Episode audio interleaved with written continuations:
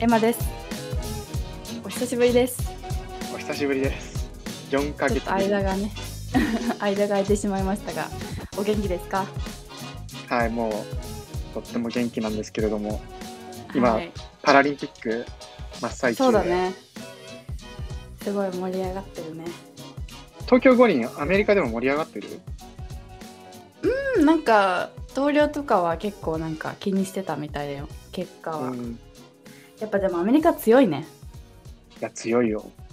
すごいね。なんかこういうところでやっぱ多様性って強いんだなっ て思った。うん、でも中、んアメ、中国、アメリカ、日本でしょ、順番。そうそうそうそう。それでなんか GDP にかん何相関関係あるの 間違いねえ面白い 結面局白いねな、と思って。え結局お金かと思ったけど。まあ、うん、そう、なんかでも日本、なんか個人的には私バスケやってたじゃん、ずっと。うん。で、女子バスケが日本が金銀メダルおお、そうだ取っそたうのだ。がすっごい嬉しかった。なんかあそこまでなんかね進んだのってすごいしなんかバスケやってて報われた 報われたじゃないけどなんかやっててよかったなって思った。なんかこれからもっとなんか人気出そうだよね。そうなんかもうちょっとね注目が集まってサポートも増えればいいなと思いますけどね。なんかコロナとかは大丈夫だったのなんか結構オリンピックの後になんかケース数が増えたような印象を受けるんですけどニュース見てる限りでは。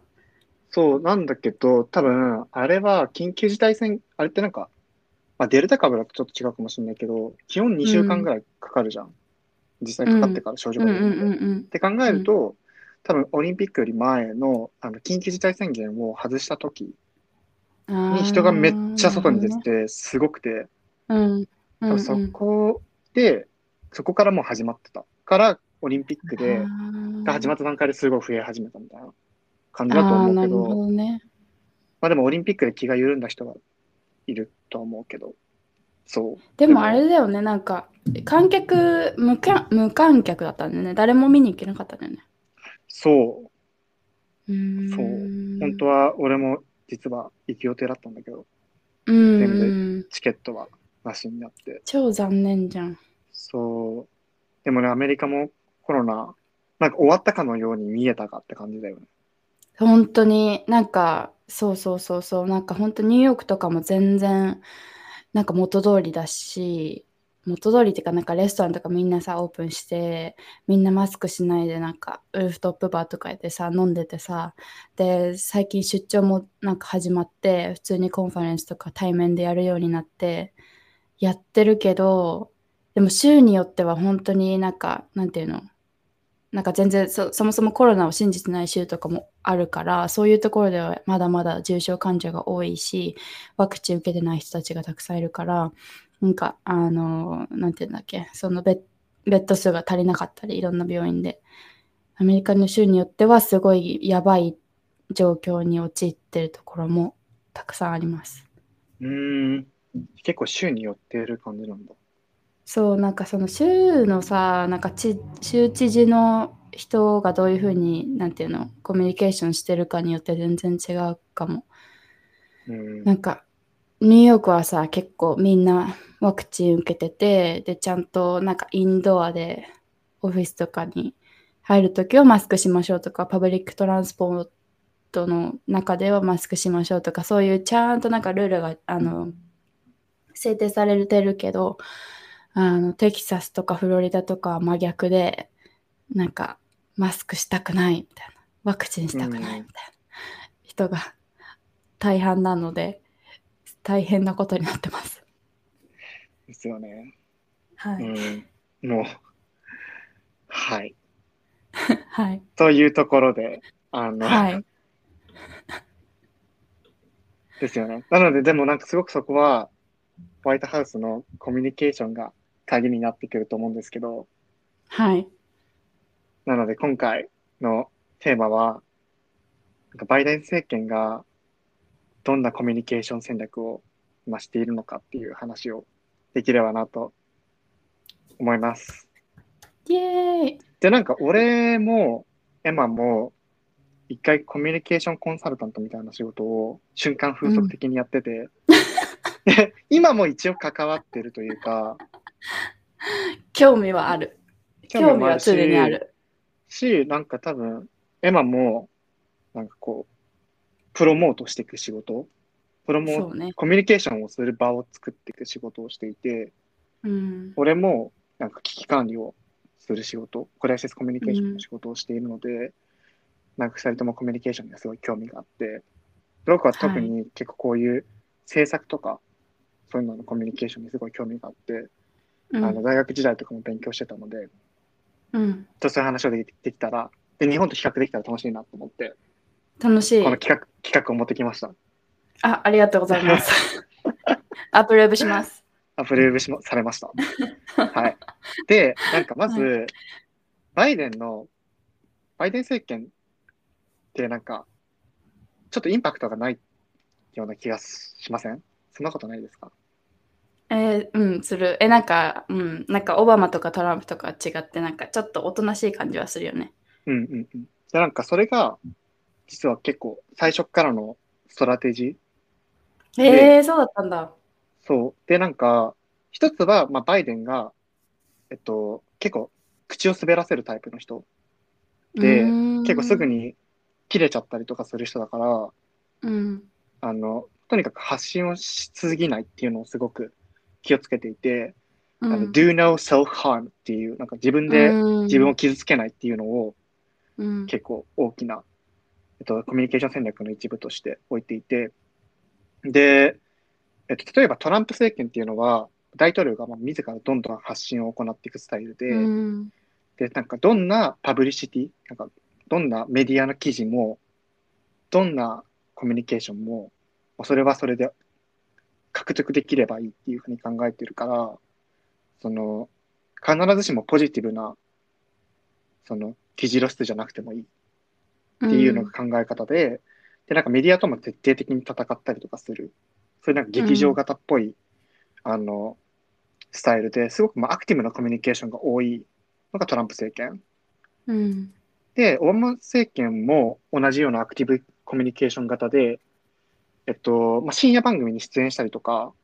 YouTuber とか対談、と対談するとか、えー結構そういうのをするのってあんまり珍しかったんだけれども、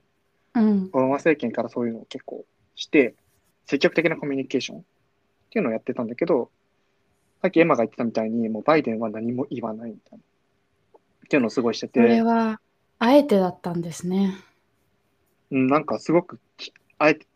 すごい意識してやってるうんうんうん、らしいです。で、で、なんかあの、バイデンもなんかナイトショーとかに全然出ない、オバマと違うって。んで、なんかその理由は、なんかナイトショーに出ると、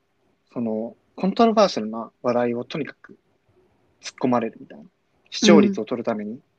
うんだから、なんか制作のそのものに対しての時間が全然割けないっていうことをを学んで、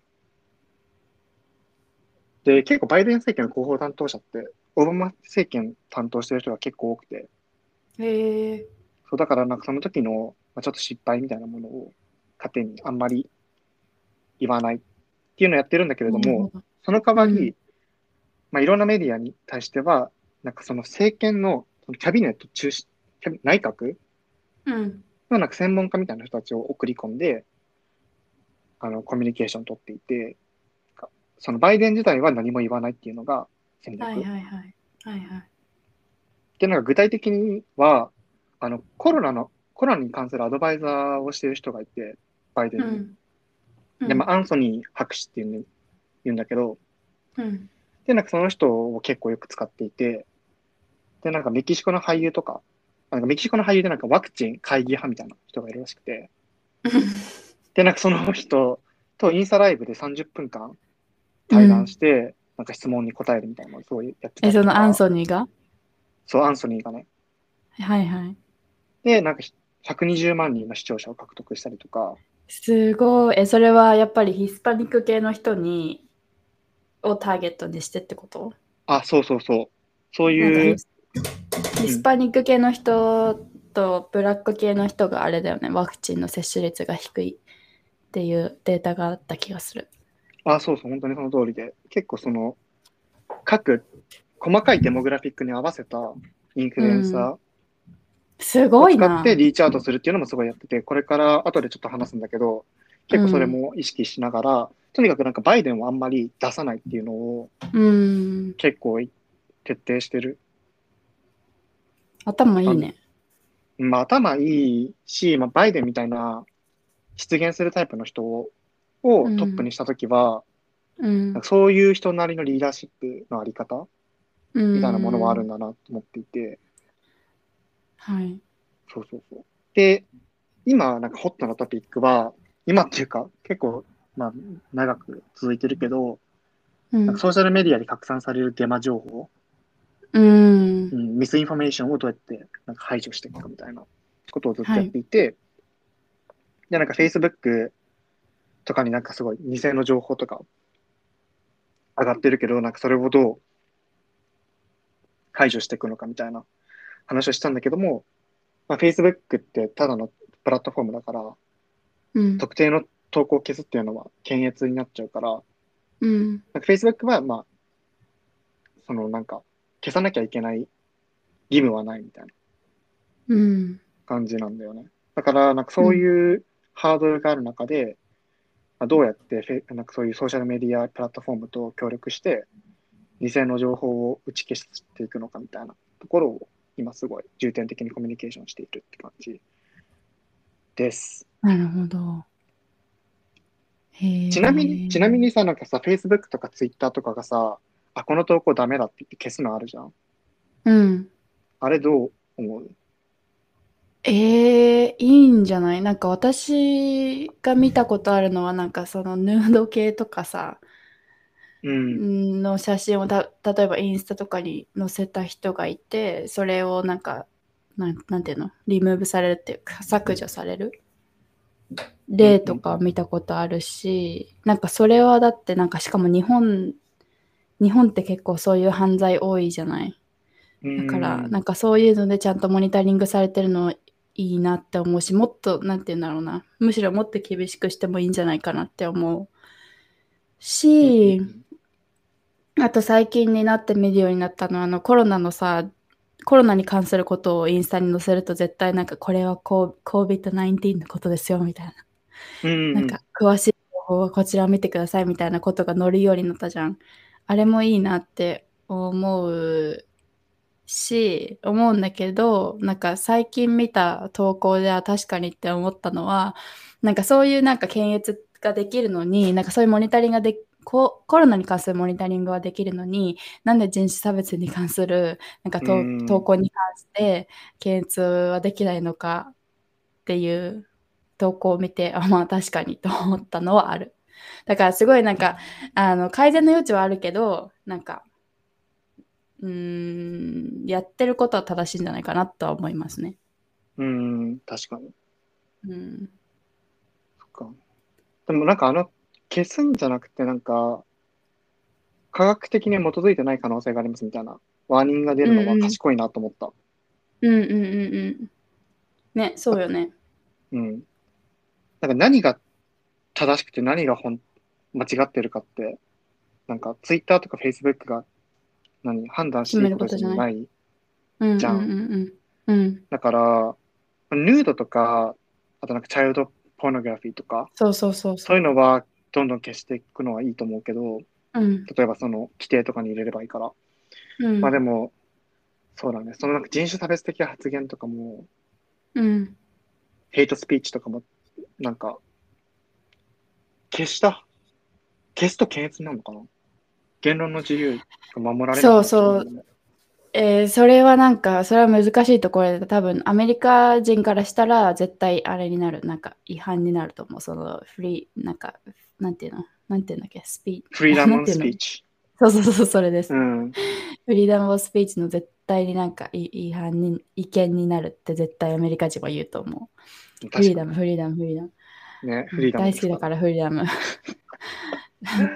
えそう、でもなんか別に、なんか別に消すことはできなかったとしても、なんて言うんだろうな。なんていうの、警告が送られるとか、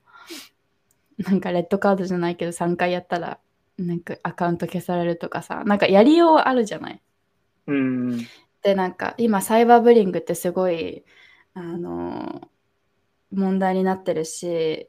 インスタとかツイッターが原因で亡くなってしまうや若い人たちも多いからなんかそういうところに関しては企業がどんどんやらないとなんかなんていうのそういう防ぐ術がなくなっちゃうんじゃないかなって私は危惧してますけれどもうーんどうなんでしょうかね。あと YouTube とかもさすごいじゃんなんかヘイトコメントとかさ YouTuber に対するヘイトコメントとかがなんか規制が全然ないそういうヘイトコメントに対しての規制が全然ないのはすごい問題だなと思う。確かにうんそこの線引きは難しいよねどこまでやっていいのかっていうところはそう、そうだからか会社側からしたらさなんかそのうちらにあのクライアントの、えー、と言論の自由を奪うあのなんていうの奪うことはできないって思ってるのかもしれないけどなんかもうちょっとやり方あるんじゃないかなと思うけどねうんなんかもうすでにだって人が死んでるって事実があるんだからさ今のやり方があの何いいっていうことではないじゃない。うんうんうんだから、ね、わかりません。確かにうんねでもなんかそうだねなんかそういうさなんかポリティカルじゃない部分はなんかどんどんセンサーしてほしいなってなんとなく思うけど、うん、うん、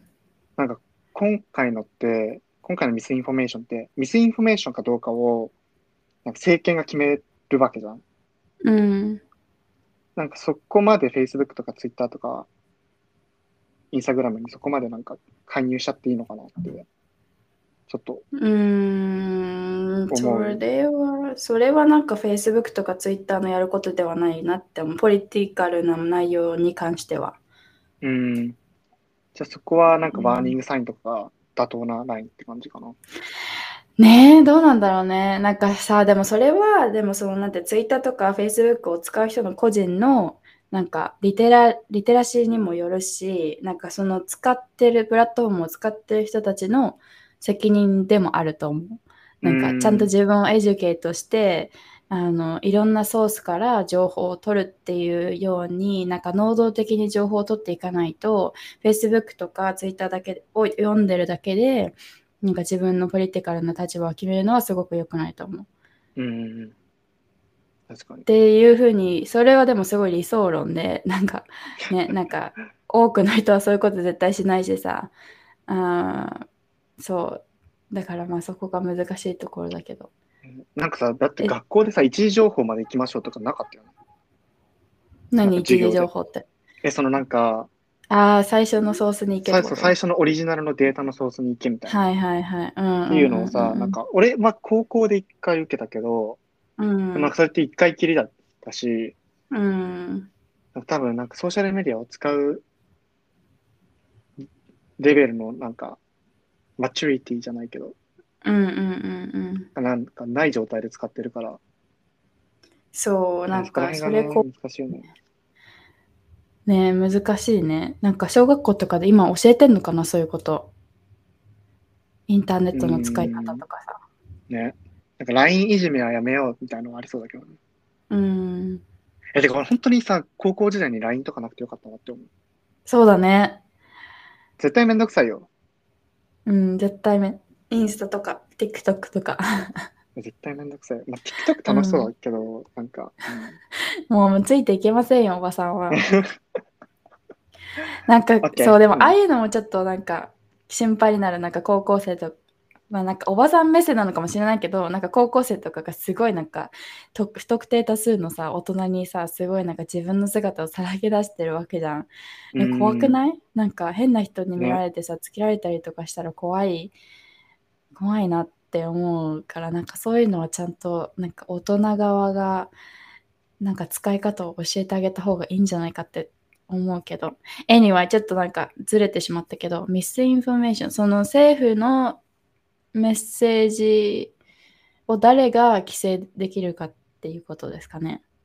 政府のメッセージっていうよりも、なんか、不特定多数の人たちが、まあなんか、わざと、うん。あの、ミスインフォメーションを流すために、なんか、Twitter アカウントか大量に作ったりとかうんうんうんしてて、で、なんか、その影響を受けちゃう人たちがいるから、せあなんか、それが、なんか、なんだろうな。それがでっち上げでも、うん。すごいキャッチーなヘッドラインだと、みんなそれに飛びついちゃうから、そういうのを、後手後手でなんていうのいや、本当はこうなんですとかってうん。言う前に、政府側としてはもうそれは消したいみたいな。うーん。だけれども、そのなんかその消した投い。稿自体を、投稿っていうかそうそのアカウントとかを。そう。だけど、はいはい。それがミスインフォメーションですって決めるのが誰なのって話じゃん。うん。それはで今政府っぽい感じになってるけど政府がなんかそこまで入っちゃうとセンサーシップだから。うん。なんえ、かでも、それはさ、なんかファクチュアルかファクチュアルじゃないかだけで見ればいいんじゃないのなんかその本当に事実で起こったことだ、起こ起こったことだったらそのままにしていいし、起こったことじゃなかなかったらこ、この、これは事実じゃないですよっていうのはいいんじゃないのそれが問題うなんの、うんいやなんかバーニングサインをつけるのはいいんだよね確か。今つけてるし、うん実際つにけ。てるよね。うん。これは科学に基づいてない可能性が高いですみたいな。うん。うん。多分そこが落としどころのところなんだけど、うんなんかそれをもう人に見せる前に消すかどうかって話。難しいな。ていうでもそれを、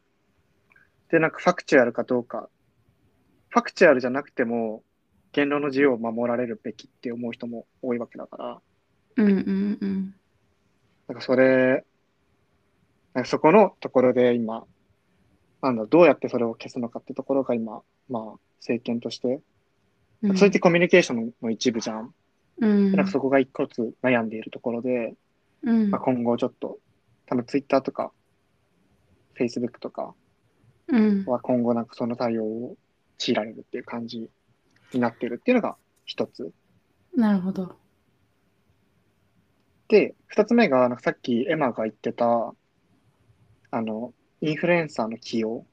で、なんか、うんそのデモグラフィックに合わせて、そのなんか今までだったらもうメディアだけとか、まあソーシャルメディアも使ってたけど、なんかあんまり、すごい、本当に有名な人たちだけを使っていくみたいなうん感じだったのが、まあ、ちょっとずつなんか、細かいターゲティングみたいのをするようになってきていて、で、今回の場合はなんか若年層のワクチンの接種が遅かったからっていう理由で、インフルエンサーを、まあ、起用してワクチンを流すっていうのをやった。へえ。そう。で、なんか有名なのが、まあ、3つあって、1つが、ベニ・ジュアマーって知ってる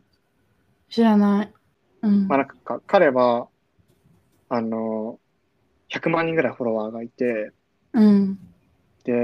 へえ今。回、今回はなんかホワイトハウスとコラボをして、うん。なんかホワイトハウスのインターン生として、なんかああ、出てきた。面白そ TikTok う。うん。の動画を作って、まあ後でちょっとこれ長、をあの、音声で流そうと思うんですけど、いいですね。はい。 Hi, my name is Cooper, and this is a day in my life as a White House intern. We did a joke. hey everyone. But okay. Usually, I start off with a big coffee. Sorry, they're like really strict in here. Hey Jenny, I booked you a nail appointment, love. Yeah, I didn't tell you to do that. It's called initiative. あの、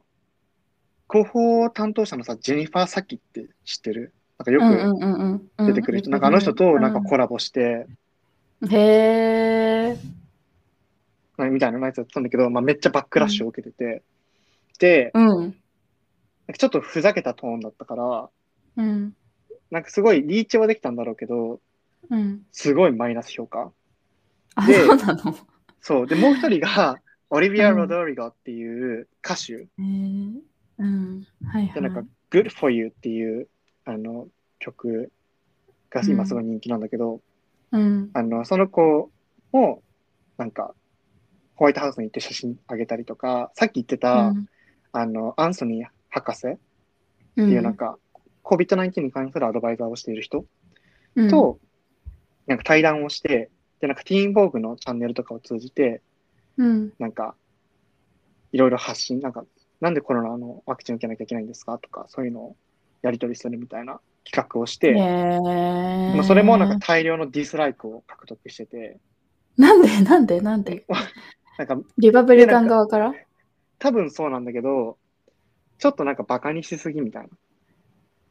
え、何をバカにしすぎそのあなんか若年層若年を層バカにしすぎみたいな。なんで、あ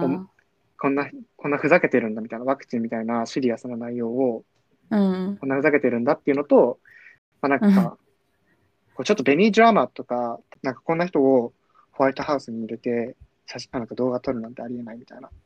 バックラッシュとか、 っていうのを受けてて、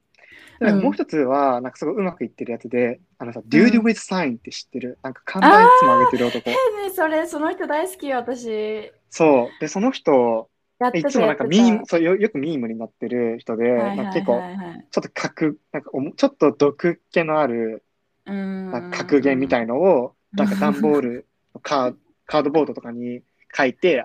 ななんか上げてるみたいな。で、なんかその人はうん750万人のフォロワーをインタインスタグラムで持ってるんだけど、なんか今回もバイデンと一緒になんか看板を上げて、上げてるなんか写真をインスタグラムで上げ て、すごいよ224ね万いいねがついてて、うんでなんかそれはなんか、Let's look out for each other and get うん vaccinated っていうなんうかん看板を上げてるやつで、それは結構いい、なんていうの、いい反応をもらってるっていう、うんうんまあ、これが3つ大きなケースだったんだけど、まあ、今回、やっぱり、インフルエンサーに、まあ、ホワイトハウス側から側からチリーチャーとして、そ、の、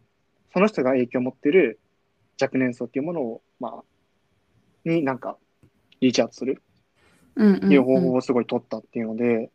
うんで、でもなんかあんま、 じゃあベニー・ドラマーとオリビア・ロドリゴはあんまりうまくいってない感じはしたんだけど、うんなんか、エマはこの企画は聞いていいと思う。うん、なんか私からしたらすごいポジティブ。なんか、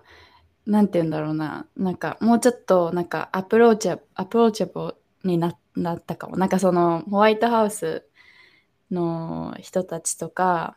ジョー・バイデンっていう人たちがもっと身近に感じられるようになって、すごいいいなって思った。うーん。そうなんか、俺もなんかその、ジェニファー・サキって人結構怖い感じじゃん、いつも。うん、プロフェッショナルだけどうんわかる。でもなんかその人がめっちゃコメディっぽいことしてて、え、それ見たいなデミジ。ョン後で見るわ。まあえ、ででももそんこなれ感じって、う、うんえ、いいんじゃないなんか、なんかさ、たと、なんか、TikTok とか Twitter は結構、なんか、どっちもいるじゃん。なんか、おえっと、デモクラットも、えっと、えっと、リパブリカンの人もどっちも見れるから、いろんな人にリーチできちゃうから、なんかバックラッシュ来て、当然っていうか、まあ、しょうがなかったのかなって思うけど、なんかこのデュード・ウィズ・サインの方はさ、なんか結構そっちのデモクラット系の人がもともとフォロワーとして多かったから、なんかターゲット層がマッチしてたっていうか、なんか一番よくワークしたっていうか、そういう感じな気がする。うんうんうん。ターゲティングがちょっと、だったのかなと思ってて、うん。そのなんか、リューディビッツサインって多分、あんまりポリティカルだけど、うん。超デモクラットな感じじゃないじゃん。うんうんうんだから多分、いろんな層が見てて、うん。うん。で、なんか彼、別にすごい嘘っぽい感じもないから、うん。なんか結構、バックラッシュとかにならなかったけど、うん。多分ベニー・ジュラマーとかオリビア・ロドリゴってかなりデモクラッツ系。まあ、オリビアわかんないけど。で、なんか、うん。そうなんか、だからティーン、なんか本当にワクチンを促進しなきゃいけないのって、なんかもうちょっと狭い、うんなんかデモ、リパブリカンの若者とかにリーチした方がインパクトが大きいはずだから、なんかもうちょっとポリティカリーに、ここまで色が強くない、もうちょっと普通の人にやらせた方が、うん。もうちょっと受け入れられたのかなって。うーん、そうね。ごめん。なんか私の意図はね、そあのごめんデュードの方が結構なんかもともとデモクラット系かなって思ってた。であなあ、んかそうオなんリだ。ビアとか、うーん。結構デモクラット系なの俺ちゃんちゃんと見てないんだよね。なんか私もともとこの人めっちゃ面白いと思ってた、なんかフォローしてて、うんうん、うん。なんかね、前、前もね、何だったかなあの、大統領選の時だったかななんかジョー・バイデン応援するみたいな。ああ、えっやとってるんだ。あってあ、そうたなんだ。かもれしれない。なんか結構たまにね、なんかポリティック、ポリティカル要要素はね、うん垣間見えたけど、あーだそかうらなだんかじちゃょあちょちょっと違うかっもと、そうなんかちょっとエデュケートされてる、なんか、なんていうの、あの、ヤングプロフェッショナル的な人たちのフォロワーが多いんじゃないかなとは思ってたけど、でもねそしたらさ、その人たちにリーチアウトする人意味なくないあんまり。 そうね、そうでも、あの、えっ、と、その、この前、えっ、と、COVID-19 のワクチンに関するジョー・バイデンとの、あの、写真上げてた時に、なんか結構リパブリカン系の人が、あ、もうこれでフォローやめるわ、今までありがとう、みたいなコメントをしてる人たちもいいた。か らまあーうん、どっちにリーチし、うんうん、できたどにどっちにもリーチできたのかなとはもう思うけどねでも多分もともと結構なんかデモクラット系の人のフォロワーが多かった気がするなるほど、なるほど。印象でだけど、あーじゃあ、うん、ああ、なるほどね。でもだとしたらなんか、ターゲット、なんかこの人だ、なんだろう、もうワクチン受けそうな人たちにリーチアウトしてる感が強い。そうそうそうそうだから言ってることはすごいわかるなんかそのなんていうの本当に受けてほしい側の人たちの考え方を変えられたかっていうとどうなんだろうなって感じうん。だけどなんか、こう、ん親近感はすごい湧くって感じだよね。そうね、そう、それは、それは一番いいと思う。なんかすごい、だってなんかそんなにさ、大統領の人がさ、同じなんかサインをこう掲げてさ、インスタに載るのってなんかすごい嬉しい。私から見たら。うんなんか菅さんがやってるのは想像つかないよね。確かに。うん。うん。そうだね。いや、でも、うん。なんかで、これに、これにちょっと近いような感じで、うん。なんか日本も同じようなことをちょっとしてる。えー、うん政府がそえー、うんう。うん。で、なんかまずヒカキンって知ってる。はいはいはいはい。知ってるなんか俺は知ってる全然動画見たことないんだけど、一番ねすごいうん私もまああんまりないまあ、すごい大きな YouTuber じゃん。うんヒカキンが、まあ、小池百合子さんと、うん。うんさんとっていうか、東京都知事とコラボしてて、で、あの、はじめ社長、うん。うん河野大臣と、あの、そのワクチン担当やってる人、うん河野大臣って言うんだけど、うんとなんか YouTube でコラボしてて、えー、結構すごい評価がいいのね。で、それもなんかさ、へー多、分根底にはその若者のフォロワーが多い YouTuber にうんうん、とコラボレーションするみたいなとうんうんうんころだと思うんだけど、うんなんか結構評価が良くて、うんで、なんか多分、すごい大きな違いは、二人ともすごい動画が超長いんだよね。えなんか今はじめ社長の方を見てるけど河野大臣コロナワクチンって本当に大丈夫なんですかっていう動画があるねあ、そうそうそうそうそう。でなんかすごい評価も良くて、で、なんうかん結構ちゃんと質問をししているというか、うんこういうのってなんで、これって本当ですかとか、うんまあ、もうちょっと切り込んでもいい気はしたけど、多多分みんながが気になってることをちゃんと、あの、うまく、そのなんか多分インフルエンサーの時代がそんなにスタンスを取ってないというか、うんうんうんでもなんか、ニュートラルなねそのニュートラルでなんかいろいろ話を聞き出すみたいな。うんで、結構ちゃんと長い、うんふざふざけてない動画みたいな感じではいはい出てて、多分それもすごい。で、なんかここにやっぱり菅さんは出てこないいうんところなんだだけど、まあ、小れ池さんは関係ないけど、まあ、河野さんがちゃんと出てくるっていうところで、多分なんかその菅さんもそんなにコミュニケーションが上手なタイプじゃ、まあ、ないと思うから、多分これちゃんと河野さんを出してるんだと思うんだけど、うんうんうんなんか結構なんか日本とアメリカで結構違うし、なんか日本の方がなんか割と、まあ、もちろんそのなんかデモクラッツとかリパブリカンとかがないから、うんうんあの、ちょっと違うんだと思うけど、うんなんか結構効果的にやってる感じがする。うん、なんか画期的だね。でもなんか日本の政府がやる、こういうことやるっていうイメージはなかったから、すごい面白いね。うん。河野さんってさ、結構でもツイッターとかでアクティブだよね。ああ、そうそう、なんか、たまに見るよね。ね、なんかいろいろツイートしてるよね。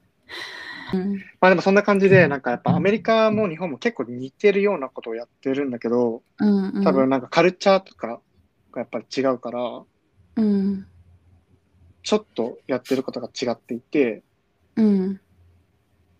でもなんか多分、同じよ、同じなんていうの、ボトムラインは、結構インフルエンサーを使う、使って、あの、その細かいデモグラ、なんていうの、細かい層、なんていうの、うん。うん、わかこるわのかる。 20代の、このここら辺の人たちとかっっていうのにリーチアウトト。できるように、うん、すごい、多分、いわゆるオールドメディアから、うん大きくなんか舵を踏み切り始めてるっていうのをすごい感じていて、うん、で、かつなんかやっぱりトップ、バイデンさんもカンさんもそんなに演説がうまいタイプでもないから、うん、その周りので、まあ、話すのが得意な人を、うん、まあ、うまく使ってコミュニケーション取ってるなっていうところうん。がちょっと共通点かなって。面白いね。なんかでも日本の政府をやるっていうのは意外だわ。なんかすごいめっちゃ真面目なイメージがある から。ね、なんかもっと、ね、そろそろ TikTok とかもやってほしいよね。やってんのかなねえ、やってほしい。絶対面白いよ。っていう感じなんだけど、なんか、でも日本とさ、やっぱちょっと、アメリカで、動画の内容が結構違う感じじゃん。うん。動画見ないとわかんないけど。あ、そっか。まあでも、うん、え、違うっていうのは、なんかその、例えば、ベニーの方は結構コメディアン系だったってことそう、なんか俺見てすごい面白いなと思ったの。しかもなんか、うんそのインフルエンサーがホワイトハウスに入っちゃうとか、めっちゃ面白いなと思ったし、うん。なんかジェニファーさんめっちゃすげえなと思ってたから、あ意外とこういうこともやるんだと思って、ね。結構すごい良かったんだけど、なんか効果うがんどのぐらいあったんだろうっていうのがちょっと微妙で、うんまあ一方で日本のやつって結構、そんなにめっちゃ面白くはないうんうんけど、すごい真面目にコミュニケーションして、結果すごうん。い、うんえ、なんかいい影響が出てるのかなって感じはして、うん面白かったけど、うん。でもなんか、うん、なんだろう。だけど、多分明らかに、えっと、アメリカの方がいろんなインフルエンサーにちゃんとリーチアウトしてる。なんか多分、今さっき挙げた3人ってなんか一部で、うん、他にもたくさんいるのね。なんか、うんうんうん、政権側からちょっとこういうのやってくださいっていうふうに言言われてる人たちが。だから、なんかそういう、なんか、そういうところは、日本はちょっとまだまだ、なんか、甘いというか、うん、すごい大きい人じゃないと コラボしないみたいな感じはすごい感じた。うんうんうんそうね。なんかでもアメリカは結構多様じゃん。人種もさ、なんかいろいろ政策、政策っていうか、なんか、ポリティカルのなん立場もすごい人によってそれぞれだから、そういう細かく細分化したターゲティングが合っているのかなというのはわかるし、日本側は結構、日本って結構なんていうの、みんな同じように考えるじゃん。なんか、比較、あの、アメリカと比較して考えると。うん。だからこういうやり方になったのかなともいうのは理解はできるかな。そう、そんな感じで。なんかでも、すごいコミュニケーションってすごいいろいろ違って、なんか、結構アメリカにさ、3年行ったから、いて、うん、から日本帰ってきて、日本のそういうコミュニケーションの会社に入ったから、うん、うん、確かなんに。か、すごい衝 撃。なんかもう何でもゆるキャラを、ゆるキャラ作んなきゃいけないし、それな。なんか変な、やっぱり芸能人と抱き合わせないといけないし、しなんかうんプレスカンファレンスとかするときも。うんうん、で、なんか謎の教授とかを連れてこなきゃいけないし、はいはい、教授大好きだよね。教授大好きだよね。なんか結構衝撃的だよね。うん、わかる。でもなんかそういうそういうところからもうちょっと現代的なアプローチにシフトが求められてそうですね。日本政府も。ね、でもなんかちょっとずつなんか企業も政府も、こう、YouTuber とか、そういうのをね。使い始めてるっていうのはいいことだなと思います。はい。っていう感じです。あの、え、面白かった。なんかいろんなところにあっち行ったり、こっち行ったりしちゃったんですけど、なんか、コミュニケーション面白い。そう、コミュニケーション、なんか2人ともね、興味がある分野だから、うん。今後もなんかシリーズ化していきたいなと思っていて、はい。結構なんかオバマのソーシャルメディア戦略とか、選挙うん人うとかんうん。うんもすごい有名だし、うん。トランプもすごい面白いと思いますし、なんかそういアうメ話リできたカら、から結構、うん、ね、学べることも多いよね。うん、うん、そうだね。話でも、イギリスの話でも何かあれば。ねうん、イギリスもまた違うと思う。うイギリスはー結ん、構もうちょっとなんかシリアスだからな、政府は。あ、そうなんだ。うん、あんまりふざけない。ふざけないね。まあでも、うんふざけなさそうだね。でもなんまあか、そういううんあのー、リーダーシップコミュニケーションはすごい上手だったよね。あの、今のポリスボリス、あの、COVID かかっちゃった時の。うんうんうん。そう、なんかそうそうだね。イギリスそういうところ上手かも。なんかちゃんと真摯に国民とすぐに向き合うみたいな。うんうんうんうんうん。ですね。